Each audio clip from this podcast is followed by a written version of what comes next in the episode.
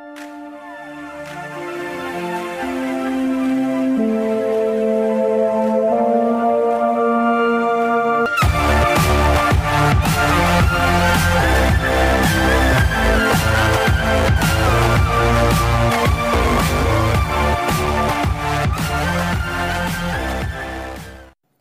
Bonsoir tout le monde et bienvenue dans ce podcast Soccer Bleu, Blanc, Noir. C'est l'édition débrief du 16 septembre 2021. Jeff qui est là avec vous pour au moins les 30 prochaines minutes.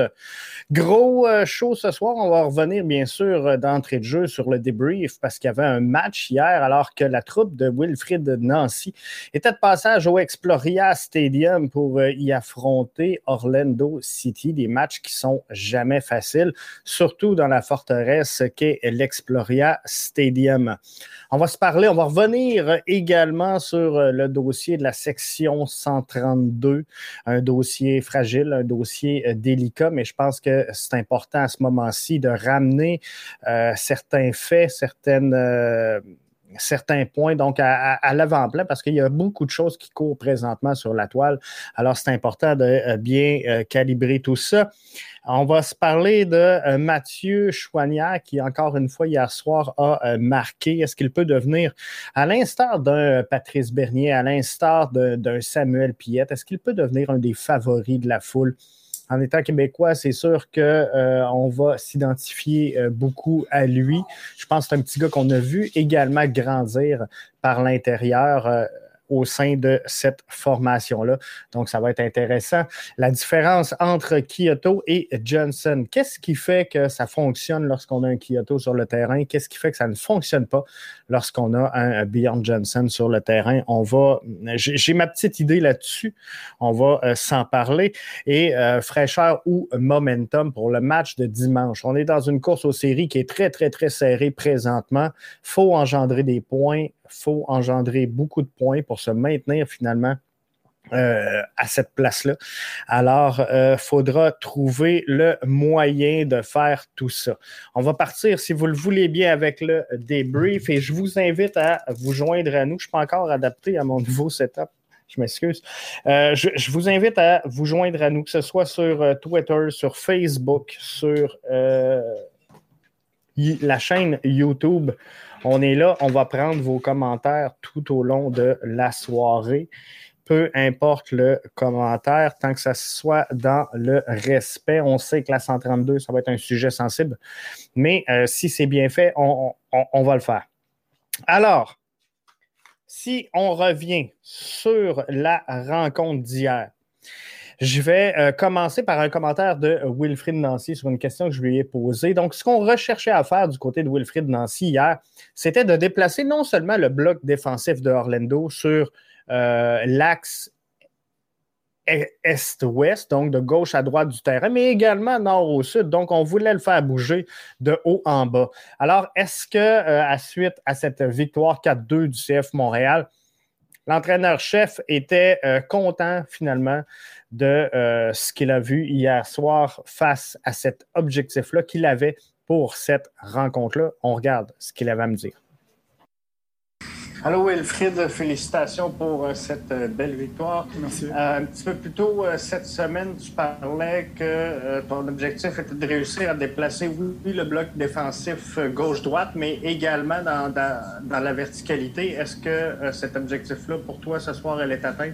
Oui, on a bien fait. On a bien fait. on aurait pu être encore un peu mieux dans certains moments, mais j'ai bien aimé la variété que l'on a eue même quand on était, je parle aussi à 11 contre 11, parce que le 2-0 il a été bien amené et après le, euh, le joueur s'est fait expulser. Mais j'ai bien aimé le fait qu'on soit capable d'être patient avec les ballons pour les attirer de gauche à droite, mais aussi, comme je l'ai dit auparavant, de les attirer aussi de, haut, du haut vers le bas. Et on a bien réussi à le faire et euh, c'était pas mal.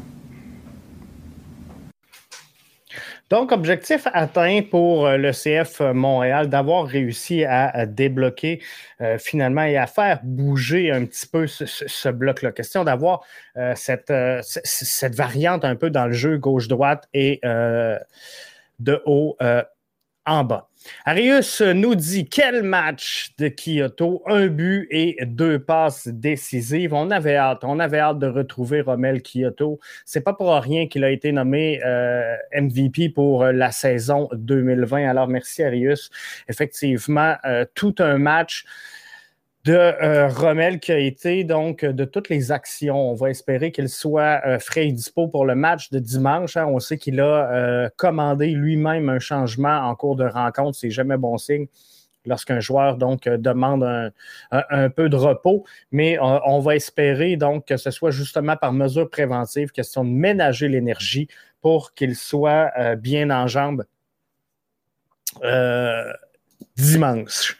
Avec deux hommes en plus, on ne pouvait pas se permettre de perdre. C'est effectivement euh, la bonne chose. On on pouvait pas se permettre de perdre. Il fallait mettre la main sur les trois points. On savait que ça allait pas être facile. On savait que euh, Orlando nous attendait de pied ferme, mais on a réussi et, ces deux équipes qui euh, se, comparent hein, euh, quand même au niveau des performances. Puis je, trouve ça toujours un peu déplorable qu'on sous-estime, selon moi, le CF Montréal parce que je, regardais les statistiques d'avant-match et tout le monde me disait Jeff, sont forts, Orlando, sont forts. Avant le match, c'était euh, deux buts de plus pour Orlando et c'était le même nombre de buts contre. Donc, après le match, les deux équipes ont marqué autant, ont concédé autant, bref, sont euh, à peu près pareils. Par contre, avantage donc à euh, Orlando City pour avoir euh, su marquer dans le bon temps et fermer des matchs qui leur a accordé donc plus de victoires. Donc, début de la première demi, on va aller regarder le 11 de euh, Wilfrid Nancy parce qu'il est également le 11 projeté de BBN Media. Donc, euh, taux de réussite de 100% pour euh, cette rencontre-là. Miller Camacho Waterman débutait le match avec Wanyama et Samuel Piet. Chouanière, Zachary Broguillard occupait la place de Piston respectivement sur la gauche et sur la droite. Mihailovic et sa baguette magique devenaient le créateur, le fabricant au centre d'un euh, Kyoto qui était en feu sur la gauche, d'un Torres un petit peu plus euh, difficile dans cette euh, rencontre-là, mais quand même, Wilfried Nancy qui aura eu la main heureuse parce que les changements auront été faits à temps opportun et auront apporter finalement euh, ce qu'on recherchait, ce qu'on voulait amener dans cette rencontre-là par les changements. Wilfried Nancy a euh, réussi à le faire. Donc, euh, cinquième minute de jeu, Zachary Broguillard bloque un ballon et décolle, comme l'aurait fait Mbappé. il a couru, il a couru en tabarouette, mais il a manqué donc la passe. Sixième minute, Orlando marque sur un hors-jeu. 15e minute de jeu et euh, je vous euh, euh, remets ça grossièrement. Le Torres et Mihailovic, on a manqué de jus ou de conviction sur le jeu. On aurait pu avoir une belle séquence. Malheureusement, c'est raté à la 18e minute de jeu. On ouvre la marque, c'est Chouanière avec la précision chirurgicale donc de Rommel Kyoto un ballon ramené directement dans l'axe. Et c'est là qu'on voit la formation euh, originale de euh, Mathieu Chouanière qui était exactement à la bonne place, bien situé dans l'axe. Il l'a euh, dit lorsqu'il s'est adressé aux médias après la rencontre. J'ai vu le trou, j'ai senti qu'il se passait quelque chose là, j'ai pris l'espace et voilà, ça l'a donné des résultats.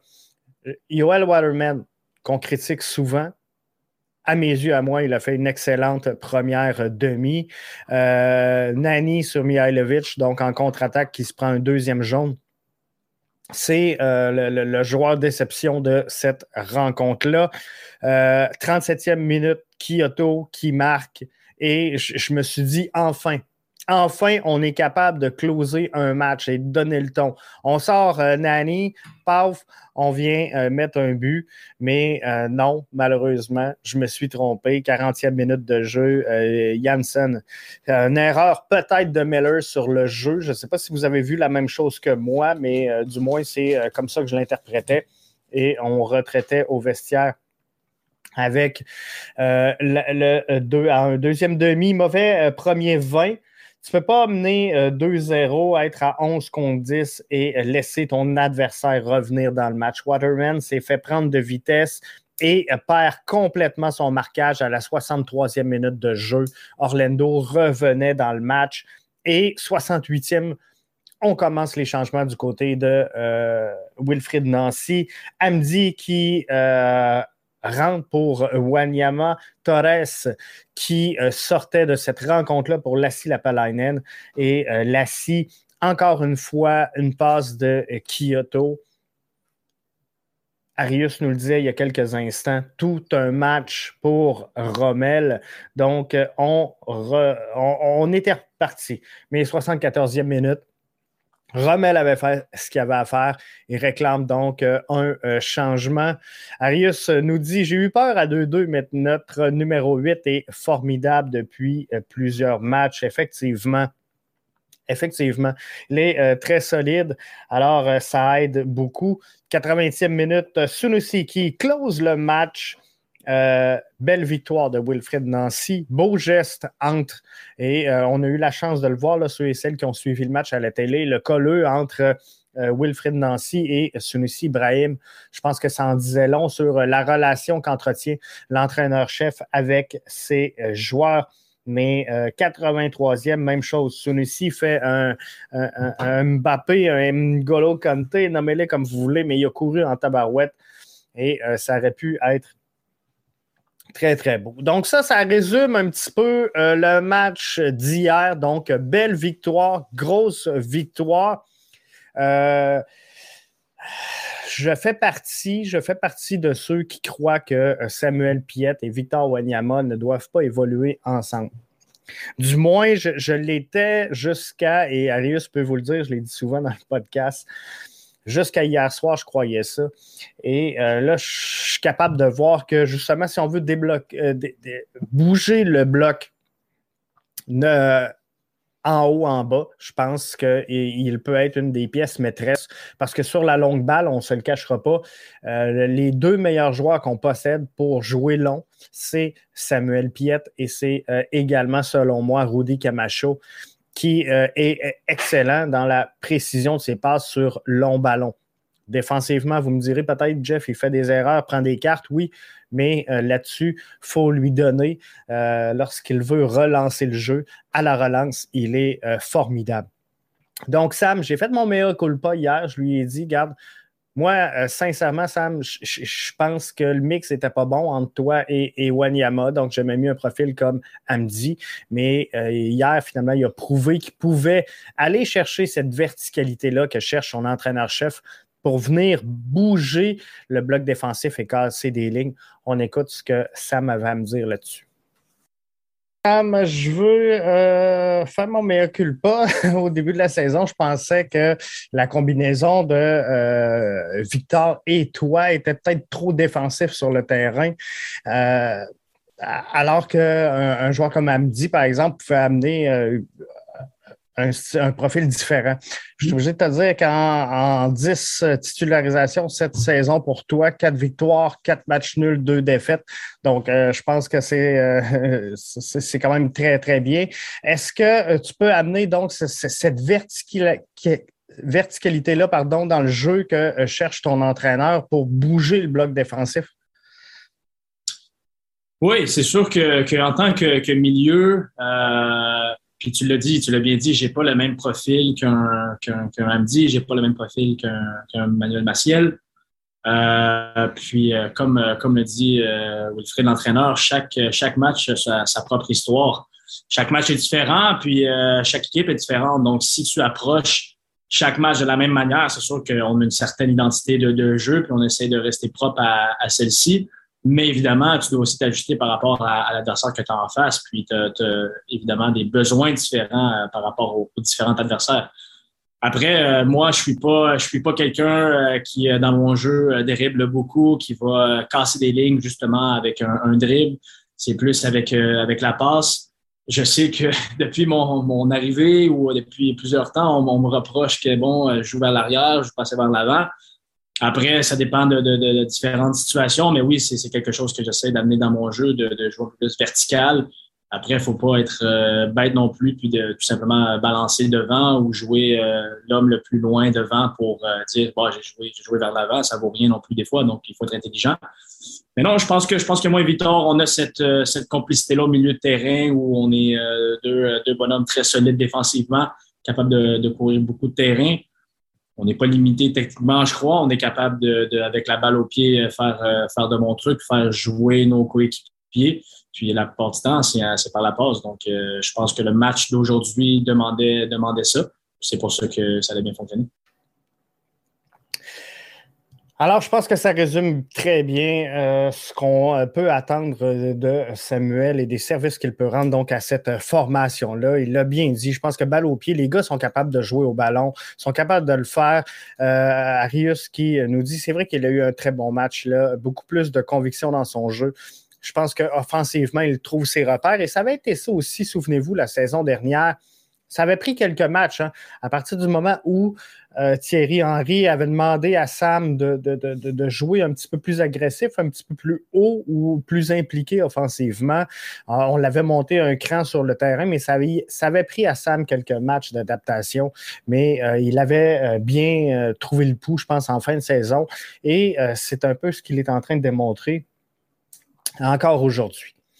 Dossier euh, délicat s'il en est un. Euh, maintenant, la fameuse section 132 qui est fermée temporairement.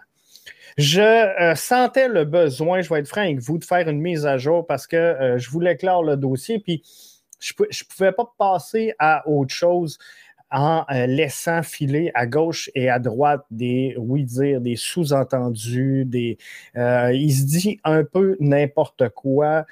Euh, peu importe le, parti prenant dans cette, euh, j'oserais pas appeler ça une guerre, mais dans cette, ce, conflit, ce différent-là entre les ultras, la section 132, la SUP, appelez-la comme vous voulez, et euh, la direction du CF Montréal. Autant d'un côté comme de l'autre, j'ai euh, tenté d'avoir des, explications claires, des précisions sur euh, certains dossiers, certaines rumeurs que je voyais à gauche et à droite. Euh, j'ai invité les gens des Ultras à venir dans le, podcast. Ils ont jamais donné suite à mon invitation. Donc, on dit souvent que c'est silence radio du côté du CF Montréal. On dit souvent qu'ils euh, ne veulent pas parler publiquement, qu'ils ne veulent pas s'adresser finalement euh, à la base fan et aux gens en particulier. Euh, drôlement, dans cette situation-là, j'ai réussi à parler à un membre de la direction donc du CF Montréal. Alors, je les remercie d'avoir répondu à mes questions. Euh, les Ultras, bon, voudront peut-être répondre. Pour l'instant, je vous présente un côté des faits. Est-ce que les Ultras voudront recorriger? Je trouve ça plate qui euh, n'ose pas donc euh, se présenter ou à tout le moins répondre à mes interrogations et euh, plutôt que de, refaire un débat. Alors, on a dit euh, beaucoup de choses et euh, je sais que certains supporters de la 132 qui, bon, disaient arrêtez d'écouter tout ce que les journalistes vous disent, tout ce que, et je vais reprendre mot à mot, tout ce que les, les journalistes se font pisser dans les oreilles par le CF Montréal. Alors, j'ai pris la décision d'aller directement aux sources et de discuter avec l'organisation du CF Montréal. J'ai eu des réponses à mes questions que je vais partager avec vous dans euh, quelques instants. Et euh, comme je vous dis, on est dans un dialogue de sourds et ce soir, mon but n'est pas de prendre parti. Je vais être bien clair avec ça. Et ceux et celles qui suivent les podcasts euh, bleu, blanc, noir, qui suivent BBN Media depuis longtemps, vous savez très bien ma position. Vous savez également que ça, peu importe la position que j'ai, ça s'est toujours fait dans, le respect et j'ai donné la tribune libre à euh, Mathieu, donc animateur ici du euh, podcast Ballon rond qui est, euh, dans une autre vision que la mienne sur le sujet et c'est correct parce qu'il a exprimé sa position respectueusement et je suis à l'aise avec ça. Donc, j'ai euh, posé à la direction du CF Montréal quelques questions en lien avec des interrogations que j'avais suite à ce que je voyais passer sur les médias sociaux.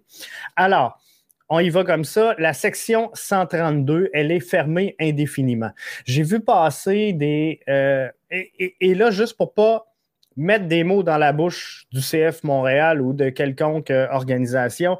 Je, vais y aller vraiment question-réponse et après, je reviendrai avec mon opinion et ma vision des faits. Donc, je vois passer sur euh, un peu partout sur les internets que le CF Montréal a fermé euh, effectivement la section 132 pour une période indéfinie. Là, sur les médias sociaux, je voyais passer, ça va être jusqu'à octobre, ça va être jusqu'à la saison prochaine ça va euh, être remplacé. Il, y a plein de choses qui ont circulé. Donc, j'ai demandé euh, au CF Montréal, est-ce que la section 132 est fermée indéfinitivement ou on a une date? Il circule sur les réseaux sociaux octobre, il circule sur les réseaux sociaux la saison prochaine. Je peux vous confirmer ce soir que la section 132 est vraiment fermée indéfiniment.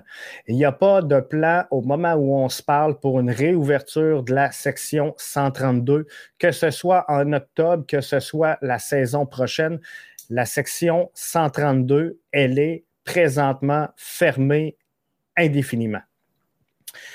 Est-ce que euh, maintenant, on a voulu chasser les ultras? Est-ce qu'on a voulu euh, chasser les gens de la 132, les supporters? Qu'en est-il exactement? Alors, j'ai posé la question, est-ce que les ultras seront de retour? Est-ce que les gens de la 132 seront de retour? La réponse, elle est claire. Les ultras UM02 sont bannis du stade Saputo.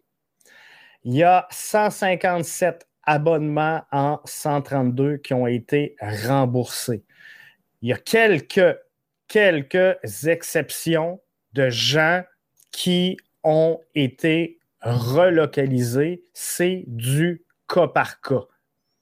Alors, je vous dis ça, on poursuit.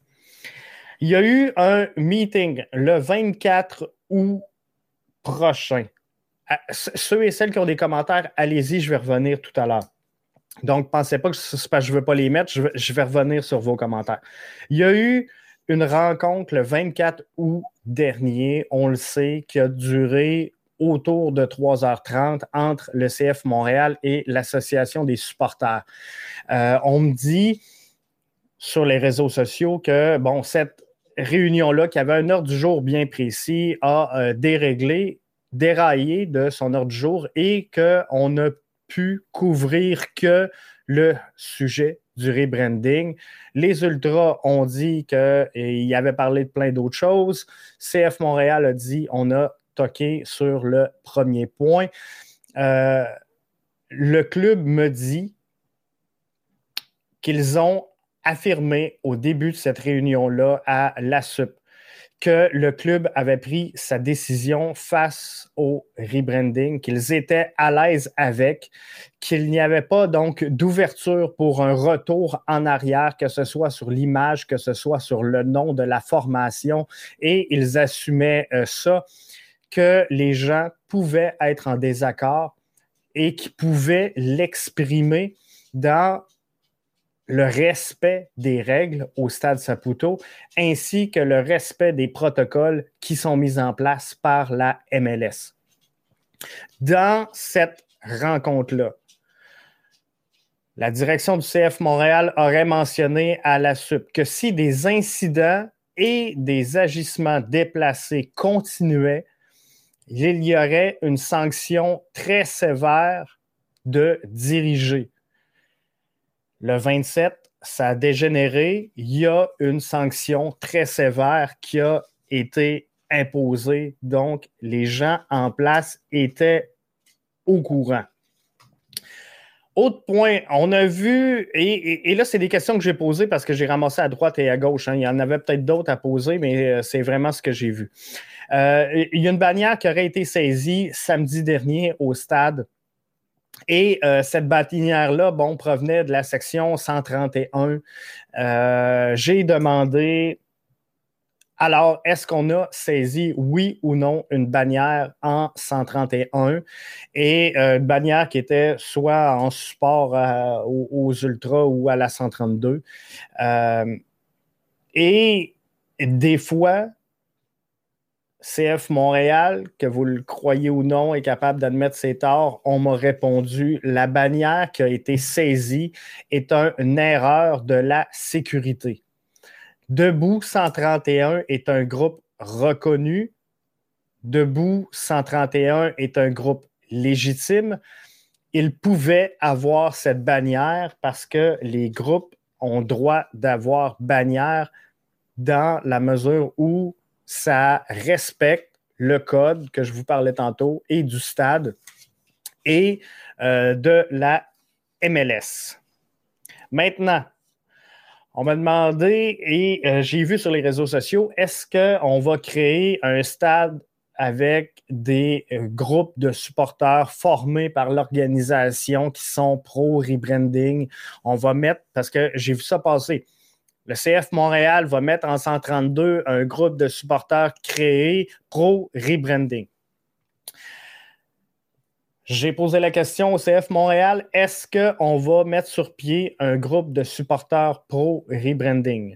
La, la, réponse, les 1642, le 127 Montréal, Debout 131 sont là, ils existent, ils sont des groupes de supporters qui sont reconnus et ce sont tous des groupes qui ont été formés organiquement. Les groupes de supporters se forment organiquement. Ce n'est pas le rôle du club de former des groupes de supporters. Il y en a eu dans le passé des groupes de supporters, il y en aura dans le futur. Ils vont se créer organiquement. Est-ce qu'il y a un projet dans la 132? Plusieurs me disaient, Jeff, ça fait longtemps qu'on veut tasser les ultras de la 132. On a des projets pour la 132. On me dit que c'était un des sujets qui était à l'ordre du jour de la réunion du 24, mais compte tenu qu'on a parlé pendant trois heures et demie du rebranding, on ne s'est jamais rendu à ce point qui était prévu à l'ordre du jour. Maintenant, l'autre point que je me suis fait dire, c'est est-ce qu'il y a une gradation des sanctions? Il me semble qu'on était rough avec les ultras et la 132 de dire, regarde, merci, bonsoir, on ferme j'ai posé la question, est-ce qu'il y a une gradation des sanctions? Est-ce qu'il y a un historique avec la 132? On me dit que cinq individus ont été bannis dans, euh, lors des quatre matchs au Stade Saputo cette saison. C'est 33 qui ont été bannis depuis 2012. Et à chaque fois, il y a toujours des individus qui prennent la relève. Donc, chaque fois qu'on a banni, on a été obligé d'en bannir d'autres. Si à un moment donné, on aurait banni des gens et euh, ça aurait arrêté, ça aurait peut-être été différent. Donc, ça, c'est ce que j'avais comme question. C'est ce que je voulais vous dire sur la section 132. Donc, maintenant, je vais y aller avec mon opinion bien personnelle sur le sujet. Vous avez le droit d'être d'accord, mais à partir de euh, maintenant, ce n'est pas euh, des questions que j'ai posées au CF Montréal, mais bien ce que j'en pense et ce que j'ai à dire. Alors, on reprochait au CF de, Montréal de ne pas vouloir parler à personne. Ils ont accepté de me parler. Je veux les remercier. Et j'espère que dans euh, tout ce que vous allez sortir de ce que je viens de vous dire, j'espère que euh, vous allez préciser qu'ils ont accepté de nous parler alors que euh, les ultras sont encore silencieux au moment où on se parle, il n'y a personne qui a répondu à mes invitations. Est-ce qu'il y a eu une gradation des sanctions? Clairement, je suis obligé de vous dire que oui. Si je me fie à la réponse que j'ai reçue où on me dit, Jeff, on a banni cinq individus lors des quatre premiers matchs de la saison au stade Saputo. C'est 33 depuis 2012. À toutes les fois, on recommence à toutes les fois, il y a quelqu'un qui prend la relève. Mais là, je vais dire, les gars, vous avez peut-être cherché le trouble, comprends-tu? À, un moment donné, à force de récidive, à force de se faire cogner ses doigts, c'est sûr, c'est sûr qu'elle allait avoir une réprimande. Et euh, lors de la réunion du 24, on a dit, regarde, les gars, arrêtez, là, parce qu'on va prendre une, euh, une résolution qui va être drastique, qui va être sans appel, et ça va être ça. Mais on, a juste, dans le cas du CF Montréal, on a juste tenu parole. C'est simple comme ça. Ça, c'est mon point de vue à moi. À un moment donné, on a mis la main sur la table, on a dit, garde là, il faut que ça arrête. Parce qu'on euh, ne se le cachera pas, on a vu plein de choses sur les médias sociaux. Et est-ce que c'est vrai? Est-ce que c'est pas vrai? Est-ce qu'on peut avoir le point de vue des ultras? Ils n'ont pas voulu parler. Donc, on ne sait pas ce qui se passe là exactement, mais moi, c'est ce que je vous dis. Maintenant, les ultras, proprement dit, moi, je pense que, euh, sincèrement, OK, euh, vous connaissez ma position. Les Ultras font partie de l'expérience divertissement du stade Saputo. Euh, on ne se le cachera pas, samedi dernier, ça sonnait en mono avec les 1642 qui ont fait un excellent travail pour mettre de l'ambiance dans le stade Saputo, qui ont crié plus fort qu'à l'habitude, qui ont été plus impliqués, qui ont tenté d'impliquer le stade. Mais veux, veux pas, quand tu as des gens qui crient des deux côtés du stade, à partir du moment où tu en fermes un, euh, c'est sûr qu'il y a une qu'il y a une différence et je n'en tiens pas rigueur au 1642 et je pense que tous les gens qui étaient dans le stade ont mis l'ambiance. Maintenant, où ce qu'il faut arrêter selon moi, c'est de voir le groupe des ultras plus gros que la formation, plus gros que ce qu'ils sont et plus gros que le club. Parce que là, on n'arrête pas de dire, et c'est mon opinion bien personnelle, puis vous pourrez m'amener des commentaires, mais on n'arrête pas de dire que le CF Montréal régresse, le CF Montréal régresse, euh, que ça pognera pas, qu'on va vendre le club, qu'il euh, en sort de toutes les couleurs sur les réseaux sociaux. Et comme je vous dis, vous avez le droit à votre point de vue, vous avez le droit à votre opinion. Moi, ce que je dis, c'est qu'entre 2012 et 2019, la moyenne d'assistance au stade Saputo, c'est 19 128 fans qui sont réunis. 19 128 fans. Au moment où on se parle, si je regarde qu'on a banni la 132, on parle de 157 personnes. Est-ce que le groupe a grandi avec le temps? Est-ce que le groupe des Ultras a pris de l'ampleur, a pris de la place, s'est épanoui avec le club? Je pense qu'à 157 Ultras, euh, il n'y a pas que le CF Montréal qui euh, ne pogne pas et euh, qui attire pas, ou appelez ça comme vous voulez, mais le groupe n'a jamais été en mesure d'accroître son champ d'action, c'est mon opinion bien personnel. Euh, est-ce que les, Ultras sont le douzième joueur? Je vous dirais que oui. Et ce douzième joueur-là, il est très important dans l'ambiance, dans ce qui se passe dans le stade, dans certaines facettes du jeu. C'est sûr qu'ils peuvent avoir une certaine euh, intervention, je vais le dire comme ça, sur le jeu, parce qu'à force de crier après l'arbitre, ben, peut-être qu'on va y rentrer dans la tête. À force de crier après le gardien adverse, peut-être qu'on va jouer sur sa confiance. Mais le douzième joueur, il est bon lorsqu'il est avec toi. Mais à un moment donné, ce douzième joueur-là te devient une épine dans le pied s'il joue contre toi. Si le douzième joueur ne fait que critiquer tous tes faits, tous tes gestes et chaque décision depuis le jour du rebranding, chaque décision que la formation prend est une mauvaise décision, est une décision qui est critiquée, est une décision qui n'a pas rapport avec le sport, mais chaque décision est reprise et ridiculisée sur la scène publique. Et à 157 Ultra, je vous le dis, c'est un petit groupe qui crie fort et c'est que ça. Alors, lorsqu'on me dit que les ultras sont vraiment essentiels, je veux juste rappeler une chose aux ultras parce que là, ils disent que c'est eux qui changent tout, euh, la part du match. Mais la saison dernière, le CF Montréal a joué à l'étranger. Le CF Montréal a joué à huis clos. Le CF Montréal, la saison dernière, a fait les séries, ce qu'il n'avait pas fait les trois saisons d'avant avec les ultras dans la bâtisse. Donc, je pense qu'il y a un, pouvoir, oui, mais il ne faudrait pas l'exagérer. C'est mon point de vue. Maintenant, est-ce que les Ultras doivent être au stade? Les Ultras doivent être dans le stade.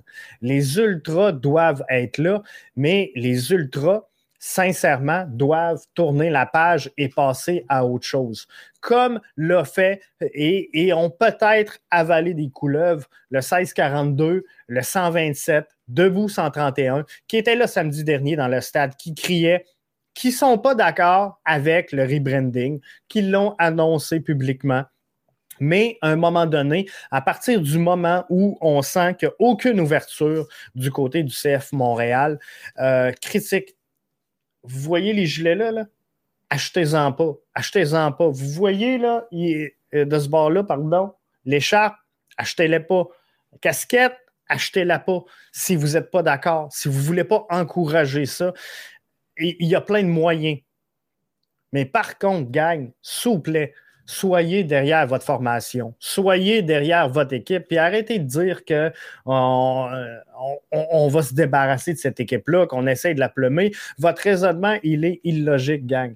Puis, puis là, je ne parle pas aux ultras, je parle à l'ensemble des anti-rebranding, parce que le problème, autant d'un côté que de l'autre, le problème, il est toujours dans l'extrémisme. Il n'est jamais dans la modération.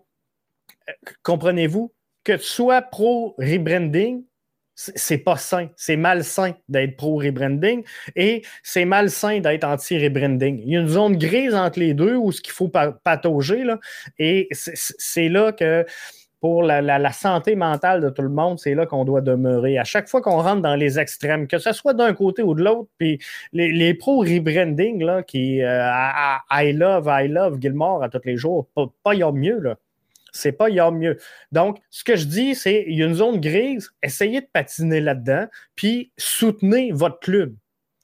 Parce que là, il y en a qui pensent qu'on veut dilapider le club, puis quand on écoute votre raisonnement, ça queue ni tête.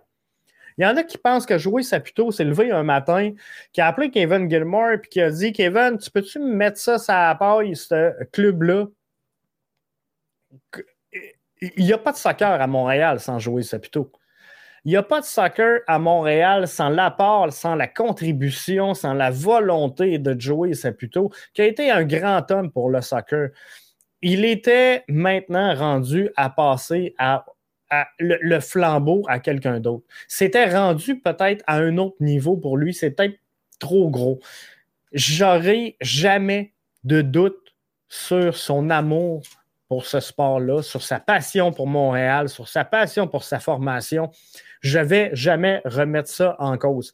Alors, quand on me dit qu'il s'est levé un matin et qu'il a dit à Gilmore, regarde, vide le club, engage euh, Olivier Renard, videz tout ça, il faut que ça coûte pas cher, il ne faut pas perdre trop d'argent.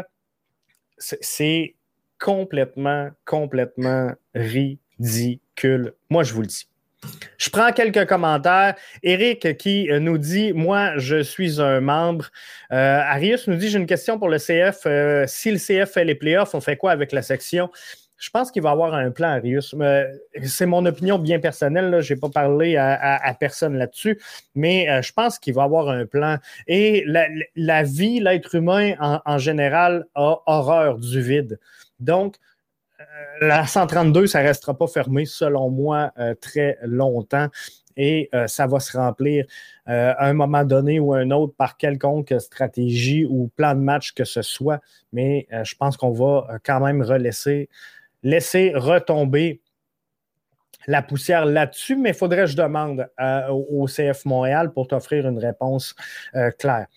Éric nous dit Je suis membre du 1642. Supporter ou non, il y a des règles à suivre pour tout le monde. Tu vois, Éric, moi, c'est exactement ça. Et quand le CF Montréal me mentionne, Jeff, regarde, euh, puis je ne mets pas de mots dans le bouche, là, puis je, je résume grossièrement ce qu'on me dit. Jeff, il y a des règles à respecter au stade, il y a des règles à respecter de par la MLS. De ce que je comprends rapidement, lorsque les groupes de supporters, que ce soit le 1642, 127, les Ultras, Debout 131, s'ils veulent installer un tifo doivent être comme préapprouvés ou euh, faut que la direction soit au courant, faut qu'on sache comment ça va se dérouler, à quel moment du match. C'est la même chose pour les pièces pyrotechniques. Bref, il y a un encadrement qui euh, se fait de tout ça. Donc, il y a des règles à suivre, sont là pour tout le monde et euh, on ne peut pas déroger de ces règles-là. Nicolas qui nous dit via Facebook, il y a eu plusieurs sanctions au cours des dernières années. Je vous l'ai donné tout à l'heure, puis j'ai tourné mes notes euh, avec le temps, mais effectivement, donc, euh, gradation des sanctions, cinq individus ont été bannis dans les quatre matchs de cette saison au stade Saputo. 33 ont été bannis depuis 2012 faites le calcul rapide. Je ne sais pas si vous êtes fort en maths, mais euh, on a euh, remboursé donc 157 personnes qu'on a mis dehors. On en a banni 33. 33 sur un groupe de 157. Euh, Vite de même, c'est 20% de leur population qui a été bannie. Donc, tu sais, on, pourrait dire d'un côté, oui, mais c'est juste 33 personnes. Il y en a 20 000 dans le stade. Oui, mais par contre, c'est 33 personnes sur 157.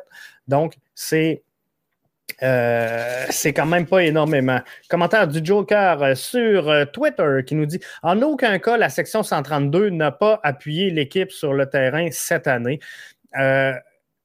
je suis d'accord, Joker, avec toi. Je suis d'accord. Les Ultras ont été là avec l'équipe tout au long de la saison. À chaque fois qu'il y a eu un match, les Ultras étaient là. Les Ultras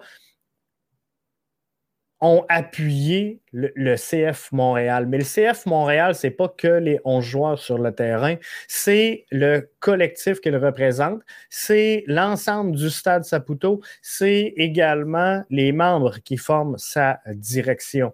Donc, à un moment donné, euh, faut pas, euh, ça peut pas tout pardonner d'être derrière l'équipe. Puis je comprends que vous avez été derrière l'équipe et je suis d'accord la 132 a appuyé l'équipe sur le terrain cette année.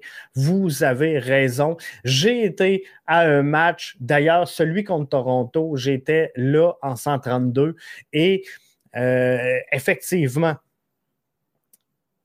les Ultras étaient là. Il y a eu un moment de silence, là, comme une vingtaine de minutes au début du match, mais les 132 étaient là, étaient derrière l'équipe J'en suis parfaitement d'accord. Eric nous dit fermer la section 132 au complet pour une coupe de pommes pourrites, c'est triste. Bon, là, ça, c'est l'autre point. Euh, est-ce qu'on a été trop sévère? Je comprends qu'on a euh, annoncé à la SUP et euh, aux gens des UM02 qu'il allait avoir des suspensions très sévères en cas de récidive, qu'on les avait déjà euh, affirmées, annoncées. J'aurais aimé qu'on fasse les choses à l'envers. Donc, ceux qu'on. parce que le CF Montréal m'a dit on a relocalisé quelques personnes dans le stade. Moi, ce que j'aurais aimé, c'est qu'on les relocalise. On, le savait que ça s'en venait. On ne s'est pas levé un matin en disant OK, c'est terminé, c'est fort, couteau tombe. Donc, et, même si c'était arrivé comme ça, je pense qu'on aurait pu prendre le temps de réfléchir, de dire OK, il y a du monde en 132 qu'on sait qui ne sont pas coupables ou en tout cas qui ne sont pas impliqués ni de près ou de loin. On va les relocaliser temporairement. Le temps de faire le ménage dans ce qu'on veut dans la 132 et de ramener tout le monde. Mais là, je, vois déjà se pointer la foire de qui aurait dû être banni, qui n'aurait pas dû être banni. Euh, c'est sûr que d'un côté comme de l'autre, là, on, a fermé une section complète pour quelques pommes pourrites. J'en suis, je, suis d'accord avec toi, Eric. Je, je, te rejoins. Je pense que c'est beaucoup trop. Mais je pense que, euh, garde, tu me rejoins. Oui, c'est vrai, on savait que ça s'en venait. Donc, euh, tu sais, c'était pas la première fois qu'on avait avisé les Ultras. Donc, on savait qu'il allait avoir quelque chose qui allait tomber dans ce sens-là. C'est fait, c'est arrivé. Euh, maintenant, est-ce qu'on aurait pu faire un peu de damage control puis dire aux gens, garde, ceux qu'on on, sait qui sont à l'écart, c'est quand même facilement identifiable. Lorsqu'on a un gars qui a un billet de saison depuis 10 ans avec son petit gars de, de, 5 ans, c'est sûr qu'il n'est pas venu là pour mettre le trouble, lui-là. Là. Donc, on, aurait pu dire à ces gens-là, regardez, il y a quelque chose qui s'en vient avec la 132. On sait que ça va brasser. On va vous sortir temporairement. On va vous relocaliser temporairement et euh, on va revenir donc avec une section 132 ouverte, on va vous ramener. Moi, je pense qu'on aurait pu le faire comme ça, puis dire, regarde, on va faire le ménage, euh, on va enlever ce qu'on veut, puis à un moment donné, on va calibrer, comprenez-vous? OK, c'est l'ambiance qu'on cherche. Euh, il n'y a, plus trop de dommages. Alors, moi, je l'aurais fait comme ça. Mais c'est sûr que tu ouvres la porte quand même, puis tu étires le, problème sur peut-être une plus longue période que ce que tu attendais. Là, le coup près est tombé, c'est drastique. Mais par contre, le problème, on ne se le cachera pas, il était réglé. Comprenez-vous? Euh, contre Nashville, y a-t-il quelqu'un d'entre vous qui a entendu parler qu'il y a eu du brosse camarade, qu'il y a eu quelque chose de lancé sur le terrain, qu'il y a eu des. Comprenez-vous? On en reproche peut-être trop aux Ultras, mais ce que je veux dire, c'est que tous les mots qu'on reproche aux Ultras, je suis obligé de vous dire qu'on ne les a pas vus le dernier match. Puis des gens de la 132 relocalisés, ben, je pense qu'il y en a eu quelques-uns parce que euh, moi, sincèrement, j'étais euh, en 114 pour le match contre Nashville, euh, tout près des 16-42. Et en tout cas, sur les côtés, là, il y avait beaucoup plus d'ambiance que lorsque je suis allé au, dernier match. Donc, est-ce qu'on a amené certains supporters dans, les côtés? Peut-être que oui, peut-être que non, là, mais c'est une opinion bien personnelle mais je trouvais que c'était euh, beaucoup plus euh, beaucoup plus bruyant ce que ça en était. Maintenant, est-ce que ça va tuer le club de ne pas avoir les ultras?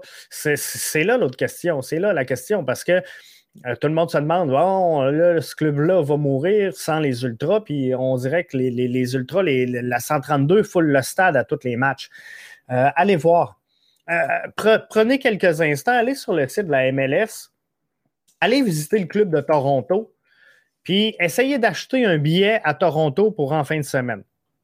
Je vais faire euh, l'exercice rapidement comme ça. Si on va essayer d'acheter un billet pour en fin de semaine à Toronto, je vais prendre euh, Toronto affronte Nashville, un club qu'on a affronté dernièrement. Un club qu'on euh, a fait sale combe ou à peu près dans les règles qu'on a présentement, comprenez-vous? avec les règles sanitaires, donc non, c'était pas, pas plein. Par contre, on a réussi à fouler. Pour le match face à Nashville, c'est 11 euh, piastres les billets les moins chers. Et si je m'avance, je vais essayer de vous prendre une capture d'image.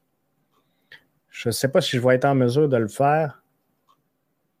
Non, je ne serai pas en mesure de le faire. Mais en tout cas, essayez d'aller magasiner des billets pour euh, Nashville, Toronto, et essayez d'aller magasiner des billets pour Chicago, qui n'est pas le club de l'heure en MLS. Mais pour le match de dimanche, allez magasiner des billets pour Chicago. Et je vous le dis, je pense qu'il y a des, clubs présentement plus dans le trouble que le CF Montréal.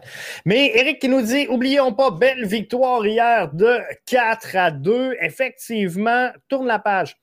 Je veux plus entendre parler de la 132 et on n'en parle plus, c'est terminé, on tourne la page. Les Ultras ont eu la chance de venir, ils n'ont pas voulu le faire. Alors, euh, malheureusement, Qu'est-ce que vous voulez que j'y fasse? Ils ont eu le crachoir, ils ne l'ont pas pris. Les absents ont toujours tort. Chouanière, peut-il être un favori de la foule? À l'instar donc de euh, Patrice Bernier, à l'instar de Samuel Piette, est-ce que Mathieu Chouanière peut devenir un favori de la foule? Moi, la, question que je posais à Mathieu Chouanière hier, après la rencontre, c'est dans les dernières années, tu été cloué au banc, on le sait, parce que tu étais sur le coup de blessure à plusieurs reprises. Est-ce que tu t'attendais à cette éclosion-là cette saison?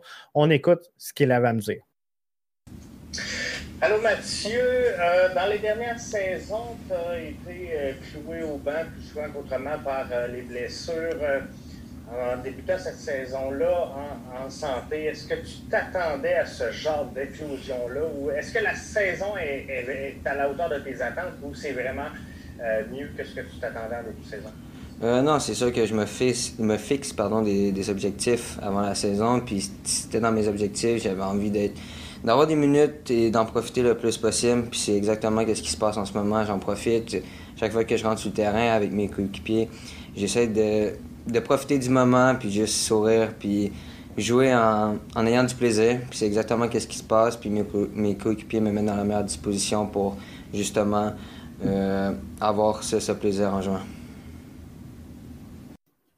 Et on le sent, ce plaisir-là de Mathieu Chouanière sur euh, le terrain.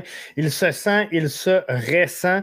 Donc, euh, ça, c'est euh, vraiment un plus pour Mathieu Chouanière et j'espère que ça va durer comme ça tout au long de la saison. Et moi, je pense que c'est ça, à l'instar d'un Patrice Bernier, à l'instar de Samuel Piet, je pense qu'il peut devenir un des favoris de la foule. sincèrement, de voir sa progression cette saison-ci, elle est énorme. De voir son éclosion qui est euh, de toute beauté, je pense que c'est, c'est vraiment une bonne chose.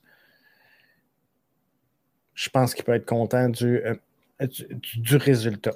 Je veux qu'on se parle de Kyoto. Kyoto, Kyoto, Kyoto. J'ai Eric qui nous dit Kyoto, Kyoto, Kyoto, wow, tout un joueur Rommel Kyoto. Et euh, hier, sincèrement, on me demandait, Jeff, Kyoto ou Johnson, euh, je ne peux, pas, peux pas comprendre qu'il y ait un, comparatif possible entre les deux joueurs, comprenez-vous? Mais euh, par contre, j'ai une explication. J'ai une explication pourquoi Johnson, ça ne le fait pas. Et je veux qu'on qu'on regarde ça un petit peu. On, regarde dans le 11 d'hier comment les joueurs en avant du terrain étaient disposés. Regardez Mihailovic qui devient le chef d'orchestre de cette formation-là, en plein centre, direct dans l'axe, avec Kyoto sur sa gauche, avec Joaquin Torres sur sa droite c'est le schéma tactique par excellence du CF Montréal pour connaître des résultats. Avec Mihailovic, Kyoto et, Torres, on n'est pas dans le trouble. On sait que ça va être un bon match. On sait que ça va bien aller. Même si Torres, hier, a eu euh, quelques signes, je, veux dire ça comme ça, quelques signes de, fatigue. À mes yeux, à moi, je pense que ça n'a pas été le meilleur match de euh, Joaquin Torres, mais il était dans la bonne disposition. On va regarder maintenant, et, ça c'est important, la bonne disposition. Parce qu'on va regarder qu'est-ce qui se passe lorsqu'on fait entrer Johnson sur le terrain.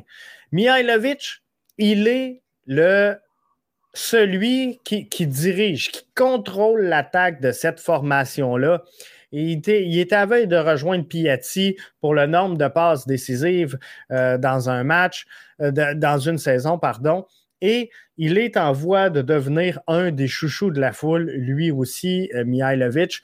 Donc là, il est à sa position. Lorsqu'on entre Johnson sur le terrain, Johnson vient prendre un peu la, la place de Mihailovic dans l'axe et on le monte en haut du terrain. Donc, Mihailovic devient déporté sur sa gauche et Torres revient un petit peu plus bas sur le terrain. Parce que là, au lieu d'avoir Mihailovic et Torres en haut avec Johnson en bas, mais ben là, on a Johnson en haut avec Mihailovic et Torres en bas. Alors que la vraie place de Mihailovic, elle est beaucoup plus dans l'axe, beaucoup plus bas sur le terrain. Et Torres va beaucoup plus haut. Pourquoi Torres va plus haut? Parce que la force de Torres est de couper en retrait dans l'axe pour venir soit prendre une faute dans la boîte, soit euh, faire une passe de qualité ou même prendre une frappe. Mais lorsqu'il est dans cette situation-là et qu'il revient comme il le fait, parce qu'il continue de jouer de la même façon. Donc, lorsqu'il revient en retrait dans l'axe, voyez-vous que présentement, il n'y a plus personne. Parce que là, en bas de ça, on a soit Amdi Wanyama, Wanyama Piet, mais il n'y a plus personne pour venir piloter l'axe un petit peu en bas de lui. Donc, Torres n'est pas utilisé à son plein potentiel, donc on ne le met pas dans les bonnes dispositions. Mihailovic, on ne le met pas dans les bonnes dispositions. Et j'en suis certain, on a joué comme ça contre Nashville et vous êtes plusieurs à avoir mentionné euh, en commentaire dans le débrief que Mihailovic n'avait pas eu un bon match. Et c'est tout simplement ça. Mihailovic doit piloter le centre. Mais là, s'il va piloter le centre, donc pour revenir dans l'axe, euh, la seule option qu'il possède, c'est le couloir extérieur gauche, donc Mathieu Chouanière, et euh, Wanyama, donc un petit peu en bas de lui. Donc, ce n'est pas les dispositions idéales. David nous dit J'ai apprécié le fait qu'il bougeait plus sur le terrain l'autre match. Donc, c'est un peu euh, ce qui a fait qu'il bougeait énormément. Le fait qu'il euh, n'était pas nécessairement en, position a fait qu'il a bougé énormément. Donc, oui, Kyoto, il est supérieur et on le sent qu'il est supérieur à Johnson. Donc, Kyoto, all the way all the way, j'y vais avec Romel Kyoto. Si tu me donnes le choix, il n'y a même pas d'interrogation, il n'y a même pas de question. Euh, David nous dit, je parlais de Johnson. Il, a aimé, euh, David, de voir Johnson bouger euh, plus sur le terrain. Je pense qu'on lui a demandé on lui a demandé, euh, David, selon moi, d'être beaucoup plus impliqué parce que là, on cherche une façon de relancer Johnson ou euh, non pas de le relancer, mais de le lancer. Alors, c'est un, peu ce qu'on cherche dans son cas. Mais par contre, regarde le, schéma où je, te parle présentement. Euh, si tu veux mettre Johnson en valeur, il faut que tu évolues dans un 4-2-3-1. Parce qu'en évoluant dans un 4-2-3-1, Mihailovic va pouvoir venir reprendre sa place et, par exemple, laisser un euh, Kyoto ou un Lassi Lapalainen sur la gauche si tu veux relancer Johnson ou si tu veux lancer Johnson, tu dois mettre la Lapalainen parce que Kyoto est un joueur établi, un joueur qui va prendre la place et qui ne laissera pas nécessairement des ballons à Johnson. Donc, tu veux Rommel Kyoto là pour le besoin de ton match, mais si le but est de lancer Johnson, tu dois être dans un 4-2-3-1 pour laisser Mihailovic à sa position pour que Torres puisse avoir une option en retrait dans l'axe et que Mihailovic, quant à lui, aille une option de chaque côté. Donc, le seul schéma tactique présentement pour lancer Johnson, et on ne l'a pas vu encore, c'est le 4-2-3-1. Sans le 4-2-3-1, on ne peut pas euh, tirer le meilleur de Johnson, qui a connu, je le rappelle, des bons, euh, des bons chiffres, des bons ratings, on va l'appeler comme ça, dans toutes les autres saisons.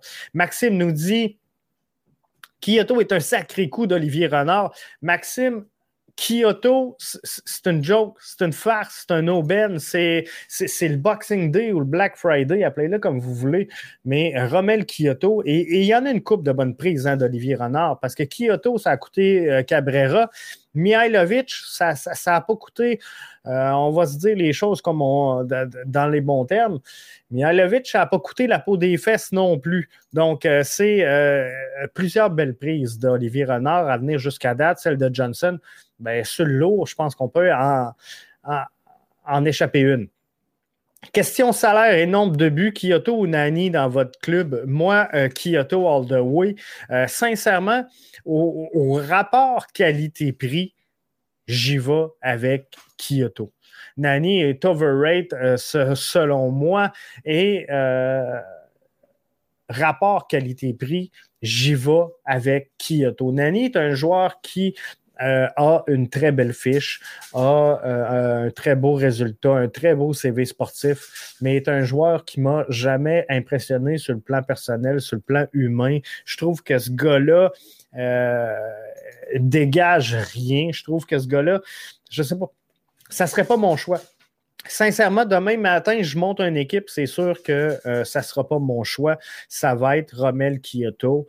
Romel Kyoto, un coup de génie d'Olivier Renard et Romel Kyoto se retrouve sur l'équipe d'étoiles de la semaine en MLS avec Mihailovic dans le 18, mais sur le banc. Donc, deux représentants du CF Montréal cette semaine. Elle est belle, cette équipe. Elle est excitante euh, à, voir jouer. Elle est intéressante. Sincèrement, c'est ma formation préférée depuis l'entrée en MLS. Euh, c'est de, toute beauté et j'adore voir cette euh, formation-là. Puis à tous les matchs où je pense qu'on va l'échapper, ben, on sort un lapin de notre chapeau et on réussit à revenir dans le match. Parce qu'on va être franc, le match d'hier, n'en déplaise aux Ultras, mais euh, l'impact de Montréal l'aurait échappé. C'est définitif. Maintenant, la grosse question. Je vais présenter le 11 projeté demain. J'ai besoin de vous autres. J'ai besoin de vous autres. Qu'est-ce qu'on fait? Fraîcheur ou momentum? Est-ce qu'on euh, y va avec toute la gomme? On est dans une course aux séries. Cette course aux séries, elle est très, très, très serrée. Alors, est-ce qu'on repose les boys ou est-ce qu'on y va avec le momentum? Il y a quand même trois jours de repos entre les deux matchs.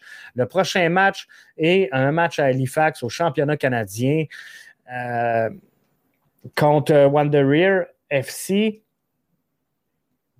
Est-ce qu'on repose les gars là, mais qu'on garde un momentum dimanche ou on prend pas de chance, on met de la fraîcheur sur le terrain? Euh, Eric Voilessi Lapalainen dans le 11 de départ. Moi, je, veux juste revenir au 11 que euh, j'avais pour le match d'hier. Donc, Meller, Camacho, Waterman, je ne touche pas à ça. Wanyama, Piet. Je ferais peut-être passer un tour à Wanyama au profit d'Ahmed Amdi.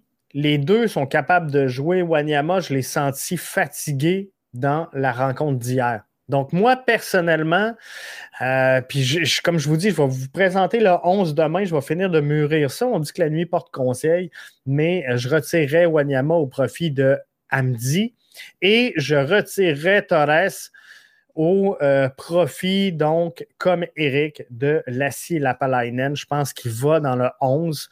Kyoto, s'il est en mesure de prendre le match, je sais qu'à la 74e minute, il a volontairement demandé un changement. Donc, fatigue, crampe. Si tout va bien, je le pars et je ne prends pas de chance. 60 minutes Rommel et 30 euh, minutes à Sunusi ou le contraire. Je, démarre le match à Sunusi et euh, en cours de match, je dis à Rommel, garde, si tu te sens bien, si on voit qu'on est dans le trouble, on rentre parce que Rommel peut être, euh, oui, il est un titulaire selon moi incontesté, mais Rommel Kyoto peut également jouer le rôle de game changer. Rommel, on l'a vu contre euh, Nashville, hein. on a senti, contre Nashville ou contre Toronto, on a senti le changement. Dès qu'il est entré sur le terrain, on a senti la vibe changer et euh, je pense que euh, c'est de toute beauté. Donc, moi, ce que je changerais, peut-être Wanyama pour Amdi et Torres pour la Palainen. Sinon, devant le filet, choix personnel, pas nécessairement, pas, tant de reproches à faire à James Pantemis, mais euh, je reviendrai avec Sébastien Breza devant le filet. David dit J'y vais avec la stabilité, euh, possession des courts jeux. Je veux voir Piet starter. C'est clair. C'est clair que euh, pour cette rencontre-là, je mets Samuel Piet sur le terrain. il, a joué un bon match il a le momentum, il n'est pas brûlé parce qu'il euh, n'a pas accumulé les minutes. Cherche de la fraîcheur, c'est sûr que je le mets dans mon 11, euh, David. Euh, n'oublions pas le très bon travail de Waterman, nous dit Eric. Sincèrement, c'est à mon égard, puis j'essaie de, revoir dans ma tête tous les matchs. Je crois que c'est le meilleur match. C'est le meilleur match de Waterman. Et euh, quand je, vous dis que les gars doivent gagner des minutes dans la rotation, les gars doivent gagner des minutes et euh, prendre de l'expérience sur le terrain en situation de jeu, ça me fait toujours rire quand on voit euh, un, un, Kiza entrer sur le terrain puis qu'on me dit Jeff, Kiza, CPL. Maciel, CPL. Bahia, CPL. Hein? Chaque fois qu'on le rentre, et Waterman a eu cette étiquette-là longtemps, joueur CPL. Et là, je vous le dis, Waterman, s'il continue de travailler comme ça, il va euh, rafler des minutes sur une base régulière au sein de cette formation-là. Pourquoi? Parce qu'on ne sait pas si. Euh, on ne sait pas si on va garder Kiki Suna. On ne sait pas si on va garder. Euh, voyons. Euh, le défenseur, défenseur, central, son nom m'échappe, euh, Camacho, Rudy Camacho. Alors, euh, Waterman, c'est peut-être une solution d'avenir dans la charnière centrale du CF Montréal. Mais il a gagné ses minutes, il en a joué des 5 minutes, des 10 minutes, des 15 minutes, des 3 minutes. Et là, tranquillement, bon, ben, forcé par les choses, il a pris des matchs parce qu'on avait des joueurs en sélection canadienne. Mais il a upgradé son jeu et euh, là, sincèrement, je trouve qu'il est euh, sur la page. Il est à bonne place. Il a le calibre. C'est pas gênant d'avoir dans, ton 18 un joueur comme Waterman qui est capable de prendre des minutes aujourd'hui. Et je pense que plus ça va aller, bien, plus il va imposer son jeu, plus il va prendre la confiance. Mais cette confiance-là, elle ne se bâtit pas dans les pratiques. Elle se bâtit sur le terrain et la gestion de l'effectif sans farce euh, elle est impeccable. Je me souviens, puis je ne veux pas revenir là, aux années vraiment loin, mais je me souviens l'an passé, Thierry Henry, on a chialé après lui toute la saison parce qu'il ne faisait pas de changement. Dans le temps de Rémi Garde, on chialait qu'il euh, ne voulait pas utiliser ses jeunes. Sincèrement, euh, cette saison, j'ai absolument rien à dire sur l'utilisation de l'effectif par Wilfrid Nancy. Donc, Lassie Lapalainen, je le vois. Euh, Ibrahim également, mais ça ne m'étonnerait pas. Ça ne m'étonnerait pas qu'on voit Balou et euh, Matko apparaître dans les prochains matchs à l'intérieur du 18. Donc, est-ce qu'il pourrait commencer à prendre des minutes de jeu? Euh, ça sera à surveiller, mais c'est quelque chose qui se pourrait. En terminant, deux points. PLSQ, euh, bonne nouvelle, expansion la saison prochaine. Chaudière-Ouest et CS Saint-Laurent se greffent au circuit de la PLSQ. Donc, ça, c'est le fun. C'est signe que notre sport, il est en santé et il progresse. Forge, première formation à avoir son laissez-passer pour la demi-finale. Forge qui l'emporte 2 à 1 sur Valour hier soir. Thumbs up à euh, toute la gang de euh, Forge pour cette victoire. Donc, Forge qui passe en demi-finale sur ce championnat. C'est une excellente chose. Hey, là-dessus, gang, vous avez bien fait ça. J'ai euh, aucun commentaire que je n'ai pas affiché. Donc, tout le monde a été respectueux. merci à tous d'avoir été des nôtres. J'espère avoir répondu à certaines de vos questions.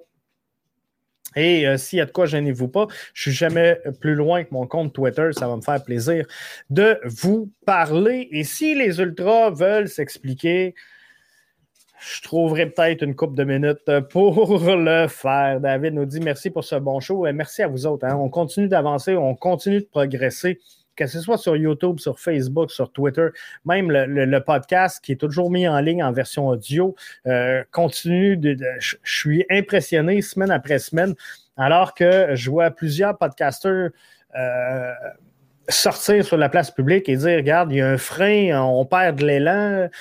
L'équipe n'a plus d'intérêt. Ce sera la meilleure saison euh, du podcast BBN et de BBN Media cette saison-ci ça avance, ça avance et ça avance très bien. Donc, euh, merci à tous d'avoir été là, d'être là, de nous suivre, de nous supporter. Merci Et je ne vous oublie pas, merci à nos membres premium.